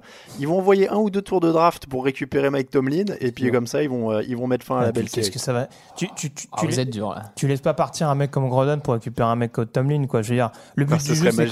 Non, mais le but du jeu, c'est quand même d'assainir le vestiaire. On peut dire ce qu'on veut sur Tomlin. Il arrive à Pittsburgh, je veux dire, Bill Cowher, il a fait le ménage, il a passé le balai. Enfin, je veux dire, le, le gars, il arrive, il a juste à, à poser, à, à mettre les chaussons et à... Non, mais Ah, franchement. dur, moi je trouverais ça génial, c'est la- dur, ce serait une vraie là, décision à la Dan attendez, Snyder, attendez. ce serait un beau caprice, Non, il, mais, il- il euh, balance des attendez, choix de Mike draft Tomlin, contre ça. euh, Mike Tomlin, ça fait des années que les Steelers sont minimum sérieux des, des prétendants aux playoffs mais tous les pas- ans Non, mais pour tu- repartir à zéro avec un quarterback. Excusez-moi, Mike Non, mais ça peux- pose des fondations. tu Enfin, peux, non, tu alors peux là, pas dire qu'à Pittsburgh, quand il arrive, Je veux dire, le mec, Non, mais c'est pas le contexte il est le pas, plus il est pas mis dans du coton, quoi. Je veux dire, il a dit que le beau en coordinateur défensif pendant contexte le 5 plus ou 6 difficile. saisons, quoi. Oui, mais derrière, derrière, il n'y a jamais de saison catastrophique du côté des Steelers. Mais oui, mais parce Alors que parce hein. il est champion la deuxième année. Oui, mais attends, ça, ça fait ça fait 10 ans maintenant. Tu peux pas te dire qu'au bout de 10 ans, il continue de profiter de l'effet Bill Cowher. Il renouvelle Euh, bien, bah, mais bon, il a, non, il profité de solides. pas Il a toujours eu le même quarterback. Il a une défense où il a pu bien travailler, et renouveler les. Bah oui, donc il Messieurs, a sa part messieurs, dedans. moi je, me, je me mets en arbitre entre, entre vous deux, mais je, quand je disais euh, que ce serait une mauvaise décision, Raphaël, je parlais pas des qualités de coach de Mike Tomlin.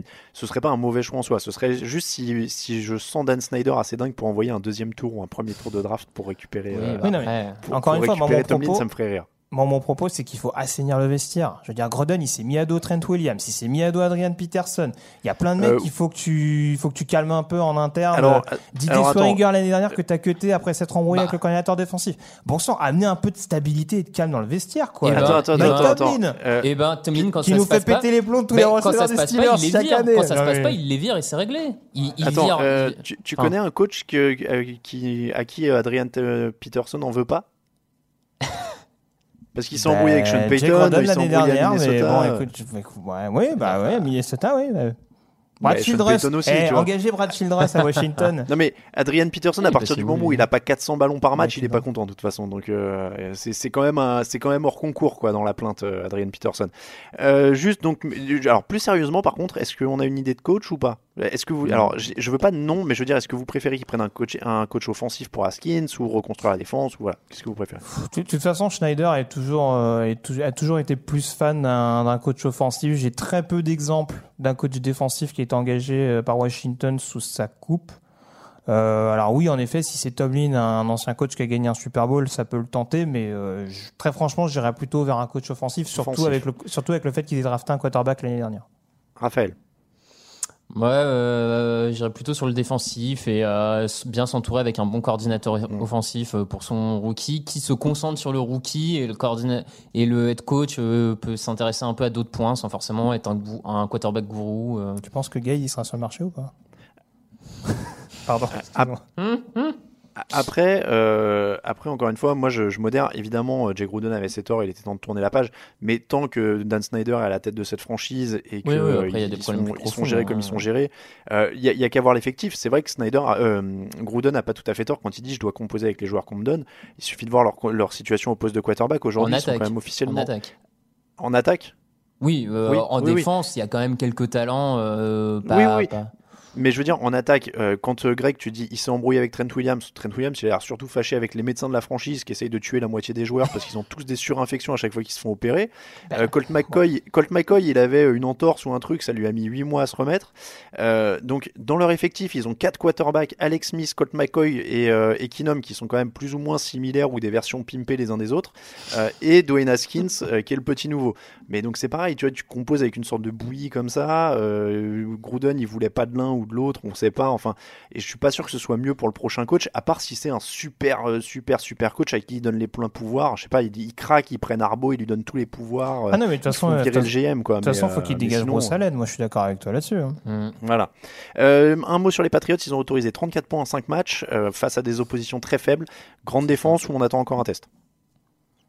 Bah, moi, j'attends encore un test. hein. Perso, euh, J'attends un test, mais je pense qu'il y a le, le potentiel pour être une très bonne défense quand même. Enfin, Parce que en là, termes de eh, talent. je, je veux dire, en termes d'attaque, Buffalo, Jets, Oui, non, Miami, mais sûr. Non, mais euh, oui, tu peux ah pas bah avoir, là, euh, Miami, non, Washington, je dirais, pff, laisse tomber. Faut, faut attendre le match contre les Chiefs, euh, semaine, euh, je sais plus combien, mais ils l'ont dans le calendrier.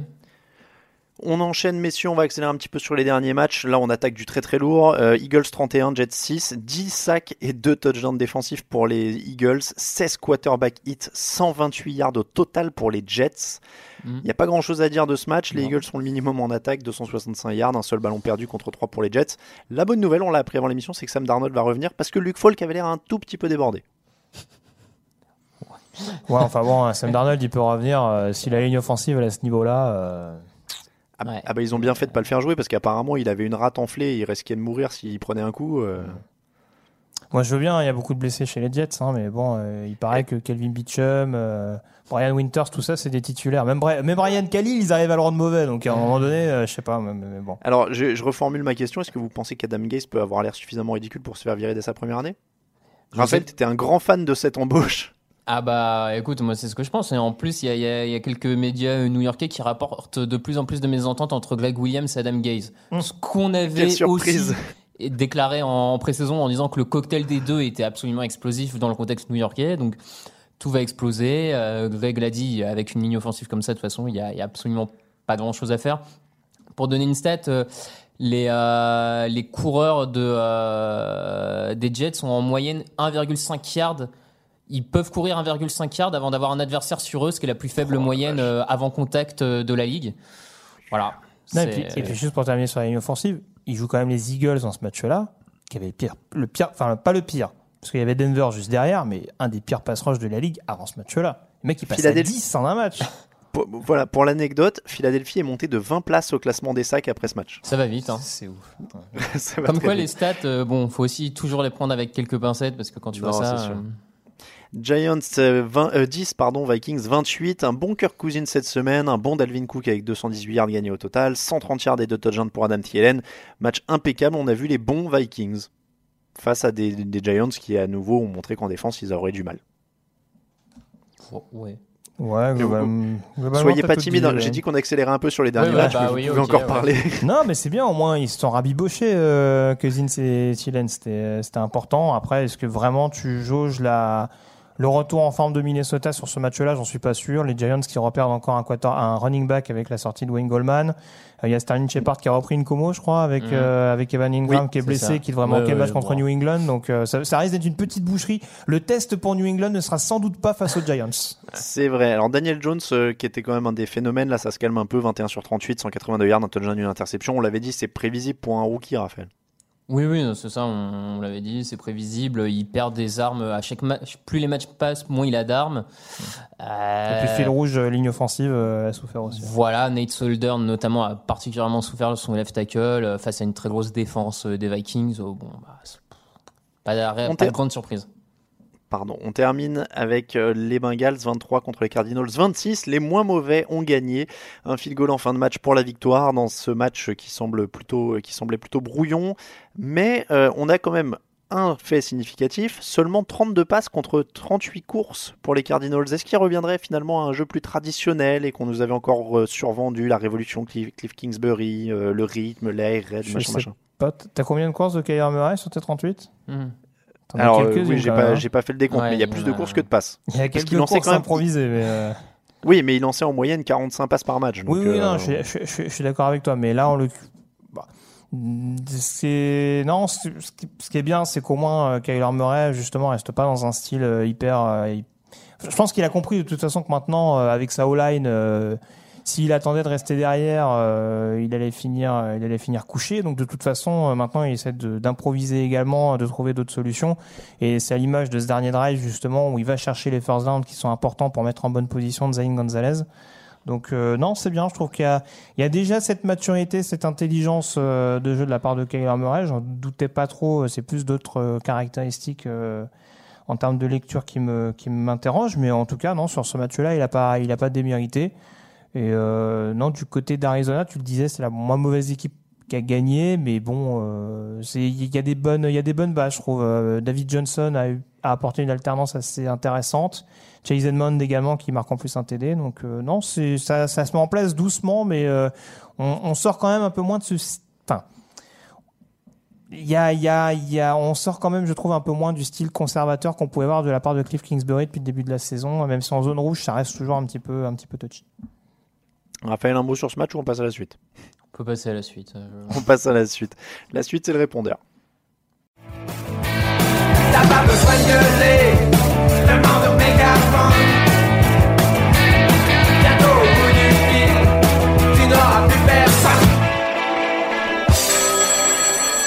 Yo, yo, yo, 148, 3 to the 3 to the 6 to the 9, representing the ABQ. What up, biatch? Leave it tone.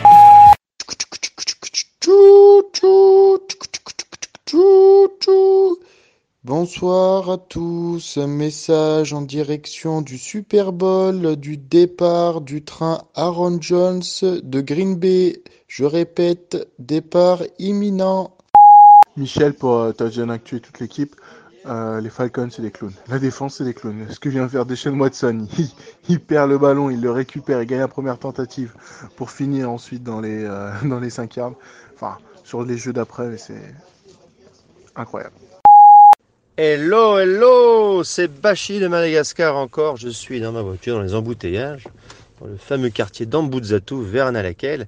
Je me faisais une réflexion. Il y a 25% des yards gagnés hier soir, soit 3500 yards ou 3 km 100 et quelques, étaient des yards gagnés à la course. Alors est-ce que c'est le retour de la course maintenant dans les nouveaux schémas d'attaque NFL Il me semble que les pourcentages étaient moins élevés, mais surtout, surtout, surtout, on occulte quelque chose d'important que je viens de remarquer. Est-ce qu'on peut débattre sur la défense des Patriots et en faire une des MVP de cette année? Allez, allez, on se quitte en musique. Bon, non, pas cette fois-ci, je sais, ça pique les oreilles. When the Saints go marching. Salut Hello la team, c'est Benoît de Roubaix. Gros supporter des Niners, mais là je dois dire, what the fuck, c'est quoi cette réception de Tyler Lockett? Grandiose, mais si OBJ fait ça, ça fait le tour des réseaux sociaux. Allez, bon vent à vous Salut à tous TD je vais garder secret mon nom, mon identité, parce que la question que je vais poser va sûrement provoquer quelques, quelques remous. Je voulais savoir, de par votre expérience, notamment au niveau des, des, réseaux sociaux, si vous deviez faire un ranking en fait des communautés de fans françaises. Voilà, c'est au moins le top 3 et le flop 3 selon vous, et puis bah, pourquoi? Voilà, comme... Euh, fait des rankings sur à peu près tout ce qui bouge, euh, autant en profiter pour le faire aussi sur les communautés françaises. Voilà, merci à tous, à bientôt. Alors messieurs, suite à ce répondeur, euh, vous êtes inspirés. Quels sont les supporters les plus cools et les plus durs sur les réseaux sociaux? On, va se mouiller bien sûr. On est parti? Alors. Raphaël, le numéro 1, c'est le, le numéro 1 dans quel, dans quel sens euh, Vers le bas ou vers le haut euh Bah vas-y, il faut balancer un nom. Le numéro 1, c'est... Tu sais très bien qu'il attend le bas, lui. hein. Euh, je, je vais dire c'est les Patriots.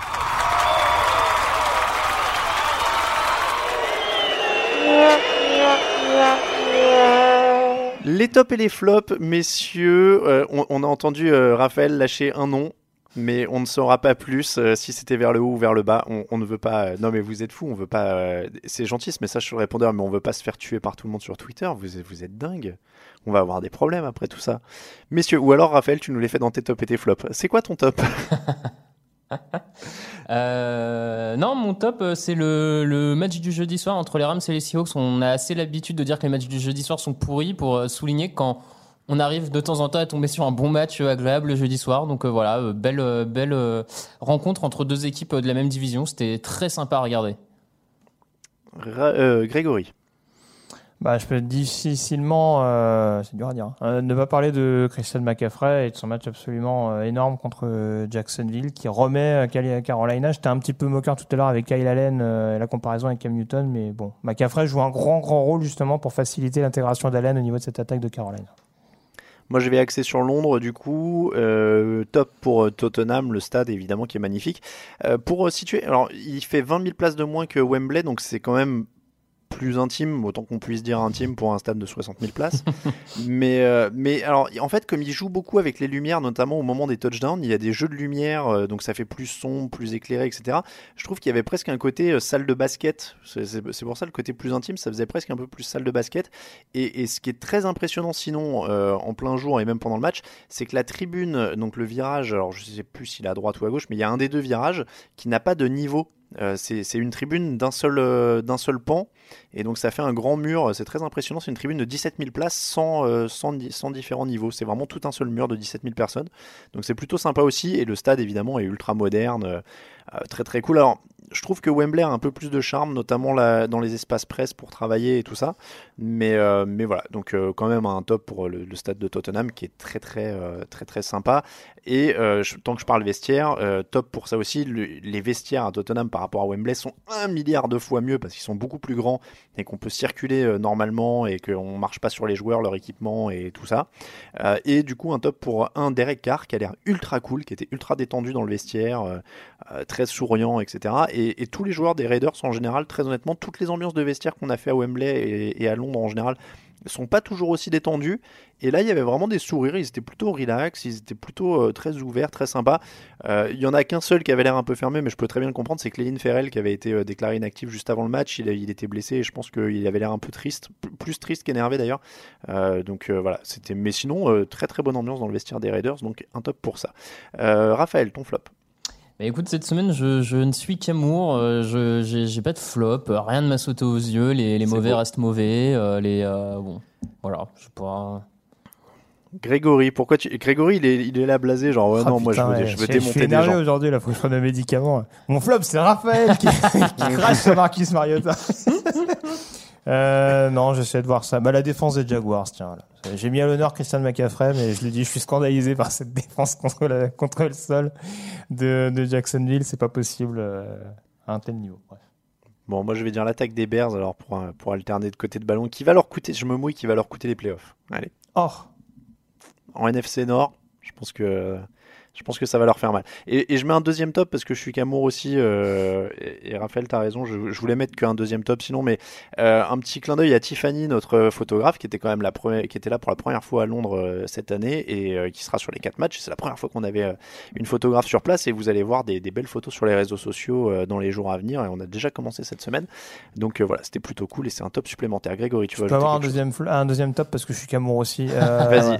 Teddy Bridgewater, je le dirais pas souvent pour un joueur des Saints. Voilà, c'est un mec super, donc je suis content qu'il ait fait un bon match. C'est vrai, un top pour un joueur des Saints, là c'est vraiment de l'amour de la part de C'est Grégory. Sur cet amour, on passe aux questions.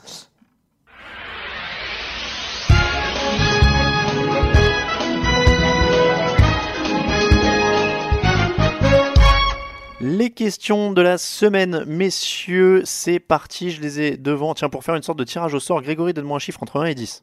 7. 6, 7, je scroll. Euh, bonjour l'équipe, question un peu longue en approche. Depuis quelques années, j'ai l'impression d'entendre que le niveau des arbitres est de plus en plus faible. Est-ce dû à la simple mauvaise foi du supporter ou le fait que quasiment tous les ans, de nouvelles possibilités de review débarquent qui font baisser le niveau des arbitres qui inconsciemment se disent que ce n'est pas grave s'ils se plantent car de toute manière, les coachs s'en donneront à cœur joie pour faire changer de décision? C'était une question de Crap 63. Ah, alors, juste moi là-dessus, euh, au- au-delà de- du potentiel niveau des arbitres qui, qui peut être discuté, euh, j'ai pas forcément d'avis préconçu dessus. Ce qui m'embête le plus, c'est euh, plutôt la non-homogénéité de l'arbitrage en fait. C'est qu'on Ah va ouais. se retrouver toute la semaine avec des, euh, des holdings pas sifflés de la même manière, des, euh, euh, des violences sur le quarterback, des plaquages sur le quarterback. Un coup, on met juste un- la main sur le casque du quarterback, c'est une violence. L'autre coup, on dit rien. Enfin, voilà, moi, c'est ce côté-là où on n'arrive pas à avoir de, de décisions identiques ou qui se ressemblent à peu près. Et je trouve que ça crée un peu de le sentiment que en fait personne ne maîtrise rien en termes d'arbitrage. Mm. Mais après, est-ce qu'ils sont vraiment si mauvais que ça sur l'ensemble d'un match avec euh, 20 mecs à arbitrer sur le terrain, à voir tout ce qu'il faut voir pendant une action? Moi, je j'irais peut-être pas jusque-là, mais bon. Je suis d'accord avec Raph, c'est comme la VAR, c'est pourri. Comme la VAR, c'est pourri. Ah ouais, c'est c'est radical. Non, mais je, suis- d'accord avec Raphaël. Je pense que quand vous voyez un match dans le stade, ça change aussi votre perspective. Euh, et là, je dis ça en spectateur lambda, hein, mais quand tu vois la vitesse à laquelle ça va, comment les mecs vont, se vont dessus, etc., même avec plusieurs arbitres, c'est quand même tellement dur de garder euh, l'œil sur tout ça. Non, mais c'est vrai que c'est surtout le roughing qui pose, euh, qui pose question, parce Mhm. que c'est vrai Mais- que les, les flags sur les roughings, ça, reste- ça, ça Ça, oui. continue d'être quand même assez, assez guignolesque et ça, frustre vraiment beaucoup, pour Mhm. rejoindre ce que Mhm. disait Raphaël, les- fans à juste Mais clairement, hein, l'inconsistance dans tous les appels. De toute façon, on l'a vu sur les coups de casque, même. voilà, Earl Thomas n'est pas exclu quand il quand il envoie Mason Rudolph à le. uh, euh, J'allais dire à l'hosto, mais il n'est pas allé à l'hosto, mais quasiment. Euh, Enfin voilà, il y, a- il y a très peu de, il y a très peu d'homogénéité et de consistance là-dessus. Après, juste un petit mot. Alors, je peux me permettre de dévoiler une une, une, euh, une réflexion de la rédaction, mais il demandait si c'était aussi la mauvaise foi des supporters. On peut le dire quand même que cette semaine, on s'est fait la remarque dans la rédaction. On s'est dit que Ah oui, les gens sont un peu plus touchy ces derniers temps sur les réseaux sociaux. On, on vous sent un peu plus à cran hein, euh, sur, sur dès qu'on dit quelque chose sur certaines équipes. Euh, mais ça fait partie du jeu. Euh, question, allez, de Mister West. Que pensez-vous bah, des nouvelles directives pour protéger le quarterback? On a encore vu ce week-end beaucoup de roughings de passeurs ridicules. Rashan Gary pour avoir touché le casque de Prescott pendant qu'il court. Est-ce selon vous un mal nécessaire pour protéger les artistes du jeu que sont les quarterbacks ou est-ce que ça va trop loin? Non, ça part d'une bonne intention, mais bon, oui. euh, après, c'est toujours la différence entre la théorie et la pratique. Je suis pas sûr que quand, les, quand ces règles-là sont mises en place, on s'attend à avoir des flags euh, tout moisis parce que euh, il y a l'autre, il a posé sa main de manière trop brutale sur la poitrine du quarterback. À un moment donné, vraiment les une- mecs sont pas en porcelaine non plus, quoi. Il faudrait vraiment une vidéo d'explication, tu sais, où ils mettent vraiment des pains à un mec en disant ça c'est autorisé, ça c'est pas autorisé. Euh, question de Raphaël I'm pregnant. Bonjour les Titans, ne sont-ils pas l'exemple parfait de qu'on peut avoir une excellente défense sans avoir de grandes stars sur chaque ligne, mais qu'on ne peut pas avoir une excellente attaque sans avoir un très bon quarterback? Je- crois qu'on a déjà eu le débat. Bien entendu, je ne a pas à cette assez question. parlé, Oui, donc, je crois euh, aussi. Je, crois qu'on a eu le débat. Euh, Rob Bears, quels sont les joueurs avec qui vous avez pu discuter post-match dans les vestiaires? Euh, Du coup, là, c'est pour moi. On a parlé, donc on a fait euh, Darren Weller, Hunter Renfro et Trent Brown que vous avez entendu dans les jingles et Josh Jacobs.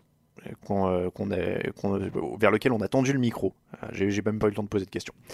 Euh, les questions suivantes. Tiens, celle-là est de Daniel Aporto. Seriez-vous en faveur d'une réorganisation des divisions d'un point de vue géographique? Alors, il donne des exemples, je vais pas tous les, vous les faire, mais par exemple, la FC Nord, ce serait Bills, Giants, Jets, Patriots. Mm. La FC. Sud, Buccaneers, Dolphins, Jaguars, Falcons. Est-ce que ce serait marrant de réorganiser comme ça euh, par, Ouais. euh, par géographie? Allez, ouais, ouais, pourquoi, ouais, pourquoi on fait pas conférence ouest, conférence est, il n'y a pas de raison. Quoi, il y aurait avec la NBA Ouais. Bah, Bon, après, ce serait marrant d'avoir. On aurait un truc sympa dans Après, le me suis- sud. euh, Après, justement, en voyant la question, je, me- je suis un peu penché dessus. C'est vrai que, on va dire que côté ouest, t'aurais quand même des équipes euh, dans le Michigan et dans le, dans le Wisconsin. Ça sera un peu, euh, elle est un peu déséquilibrée, je trouve, la carte des États-Unis façon ouest-est. Mais euh, non, moi, je, moi, je serais partisan de ça, en effet. hmm. Ouais, ça pourrait être marrant. Et puis en plus, ça réduit les distances, donc en théorie, les mecs sont plus frais. et Ouais, enfin bon, suite, après, euh, je suis pas sûr que ce soit les frais d'avion qui, qui, qui pèsent le plus aux franchises, mais. euh, Non, je parlais pas en frais, je parlais en, en frais euh, fraîcheur Ah physique. oui, oui. Sans lancer la polémique, ça rééquilibrerait peut-être certaines euh, divisions, mais Oh. je- Peut-être aussi, ouais. Oh là là là. Peut-être aussi. Comment ils balancent sur les Patriots Euh, question de Daigan. Après 5 semaines, deux équipes restent invaincues et chacune dans sa conférence. Ça vous tenterait pas un Super Bowl Patriots 49ers Non. avec deux saisons parfaites et une revanche pour Richard Sherman? Non Qui a dit non? Moi, je, je dis non. Ah, c'est pas. Désolé pour les, les fans des 49ers, mais je serais pas hyper emballé par voir cette équipe des 49ers au Super Bowl. Euh, je trouverais ça peut-être un peu prématuré par rapport aux joueurs dans l'équipe et au potentiel talent. Mais bon. Ouais, j'ai- J'avoue, j'ai fait une micro-sieste là. Donc, il, il nous demande si on serait enflammé à l'idée de voir les Niners cette année au Super Bowl, Ouais. c'est ça, avec une fiche en contre les, contre les Patriots. Euh, ouais. Bah, les Patriots, oui, mais les Niners, bon, j'attendrais un peu quand même avant d'être, euh, Bon, de m'extasier pas- de les voir au Super Bowl, quoi. Bon, ce serait pas mal. S'ils arrivent là avec une fiche invaincue, pourquoi pas?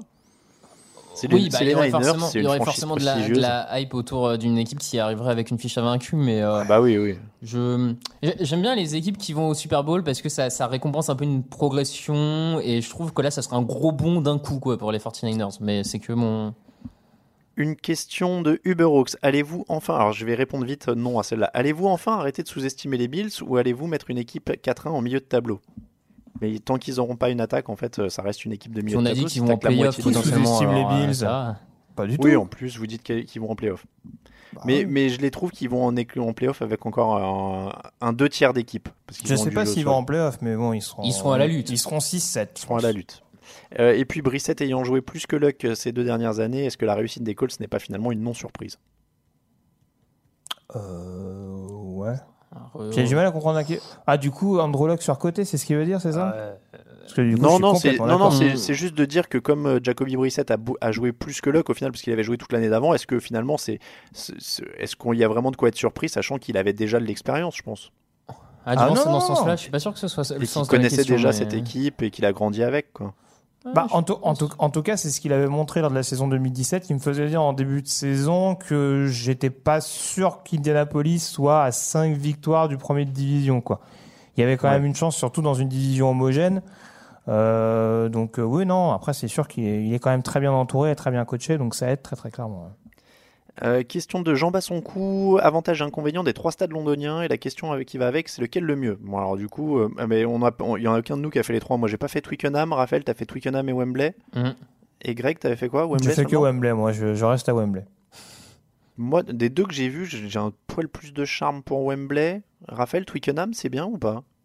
Euh, je trouve que Twickenham a plus de charme que, que Wembley. Euh, Il y a un côté euh, un peu histoire, clairement à Twickenham, alors que Wembley est tout neuf, tout nouveau. il a peut-être pas ce côté historique de, de Twickenham. Mais Wembley est plus moderne, plus. Mais alors, tu vois, tout ce que tu dis là, dimanche, tu vas à Tottenham, tu vas holder Wembley encore.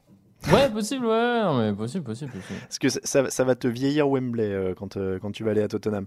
Euh, et il demandait aussi, question annexe, quel sera le prochain stade à accueillir un match NFL en Europe Berlin, Munich, Paris, Milan. Euh, donc les- la NFL a dit qu'elle visait l'Allemagne, donc a priori il faut regarder en Allemagne. Alors je suis. Pas plus Bah, Munich, Munich, ouais, je pense. En termes de, Munich, de ouais. modernité, je pense que ça serait plutôt Munich ou. Oui, voilà, je suis pas aussi calé foot que vous, mais à Berlin, il y a un gros stade euh, Il y a un gros stade olympique, mais pas très moderne. Pas Oui, pour la ça. NFL. Pas pour la NFL, euh, je vois pas trop. Enfin, Alors que l'Alliance Arena, c'est quand même. Ouais, voilà, ça, Arena, ça a c'est moins moderne, de 10 ans, quoi, donc ouais. euh, ouais, non, très clairement. euh. C'est ça. Bon, et on va terminer avec la question de Dirty Fighter. Run CMC, donc Christian McCaffrey porte son équipe bien plus que son quarterback, qui ne démérite pourtant pas. Khalil Mack semble être le moteur des Bears. Quels sont les autres joueurs non quarterback qui ont plus d'impact que leur quarterback? J'aime bien Hmm. cette question. Ouais, bah Dans ouais. quelle équipe le leader n'est pas le quarterback? À Tennessee, par exemple. Attends, Camille me souffle quelque chose. Tu dis quoi, Camille? Des- Josh Allen, ah oui, c'est vrai que Josh Allen n'est pas un. Bah, Lamar Jackson, c'est pas un quarterback? Oh, c'est bien Oh, dur. qui a dit ça, voilà, franchement. Derrick Derrick Henry à Tennessee? Oui, oui, Oui, éventuellement. oui, euh, Alvin Kamara actuellement, mais juste quand il n'y a pas de Brees. Oh non, pas Alvin. Ah bah non, tu peux mettre Michael Thomas. Von Miller a pu, la- a pu l'avoir ces dernières saisons du côté de Denver. euh, C'est vrai. C'est Von vrai. Miller, euh, Calais Campbell à un moment quand il y avait Blake Bortles à Jacksonville. Ezekiel Elliott à Dallas. Ouais, mais alors, euh, Ah, Ezekiel Elliott. c'est pas forcément un leader, mais je pense que Jalen Ramsey a plus d'impact sur la défense des Jaguars que Calais Campbell euh, C'est vrai. par rapport à l'adversaire. Euh, Ezekiel Elliott, euh, Greg, euh, très bonne remarque. Mm. Dans, dans une top team, euh, ça me paraît être le plus. euh, L'an dernier, Todd Gurley, pour moi, enfin, je sais que Goff avait des, des belles stats et tout, mais pour moi, Todd Gurley était Ouais, le moteur ouais, l'an dernier. Mm. Mhm. Ça rentre aussi. Je suis en train Ouais, de il remonter a- la liste. il y en a quelques-uns quand même. Qui, Non, qui est- oui. qui- qui était le moteur des Jets si c'était pas Luke Falk aujourd'hui? Est-ce Bah, qu'il y a un moteur- moteur? bah, le- non, mais alors- Jamal Adams? Bah, c'est exactement ce que j'allais dire. Jamal Adams, ça peut être un bon exemple. C'est ça. Voir Bah il de Bell, mais moteur. bon, faudrait qu'il Et- soit un premier Miami non plus. hein, donc, euh, c'est des équipes en recherche de moteur pour le moment. c'est comme ça que se termine l'épisode numéro 310 du podcast Jean Actu. Messieurs, on vous rappelle que l'émission vous est présentée par le Hard Rock Café Paris tous les dimanches. C'est soirée Game On au Hard Rock Café Happy Hour pour ceux qui viennent voir les matchs et 6 bières pour le prix de 5 dans les beer buckets. Évidemment, ne ratez pas ça avec de la NFL. En plus, on remercie tous ceux qui nous soutiennent sur Tipeee. N'hésitez pas à les rejoindre. Il y a Bastien qui s'est ajouté à la liste cette semaine et on le remercie. Euh, pour nous suivre sur les réseaux sociaux, at TDActu sur Twitter, at TDActu sur Facebook et at Actu sur Instagram. N'oubliez pas, plein de belles photos qui arrivent. En plus, Raphaël underscore TDA pour Raphaël, Yellow Radiosa pour Grégory, Camille Saraben pour Camille et Alain Mattei pour moi-même. Ça, c'est sur Twitter. Et on vous rappelle que toute l'actu de la NFL, c'est sur tdactu.com. Merci beaucoup, Raphaël. Eh ben merci, merci à vous. Merci beaucoup, Grégory. Toujours un plaisir. Je vais prendre mes médicaments, hein, je rassure les auditeurs. Mais non, tout va bien. Franchement, on n'a pas, on n'a pas ressenti. On n'a pas senti que tu étais un peu aigri aujourd'hui. mais non, mais non, mais non. Et puis merci beaucoup Camille Saraben à la technique.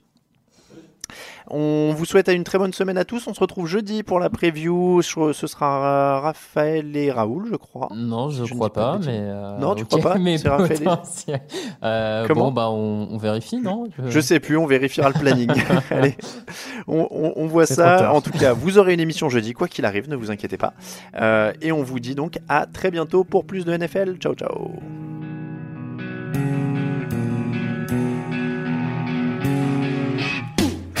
Meilleures analyses, fromage et jeux de mots, tout sur le foutu est en TDAQ. Le mardi, le jeudi, tel gâteau risotto, les meilleures recettes en TDAQ. Fameux pour JJ Watt, Bismuth pour Marshall Lynch, Crocas Global Beckham, Tom Brady quarterback, calé sur le fauteuil, option Madame Irma, à la fin on compte les points. Et on finit en requin.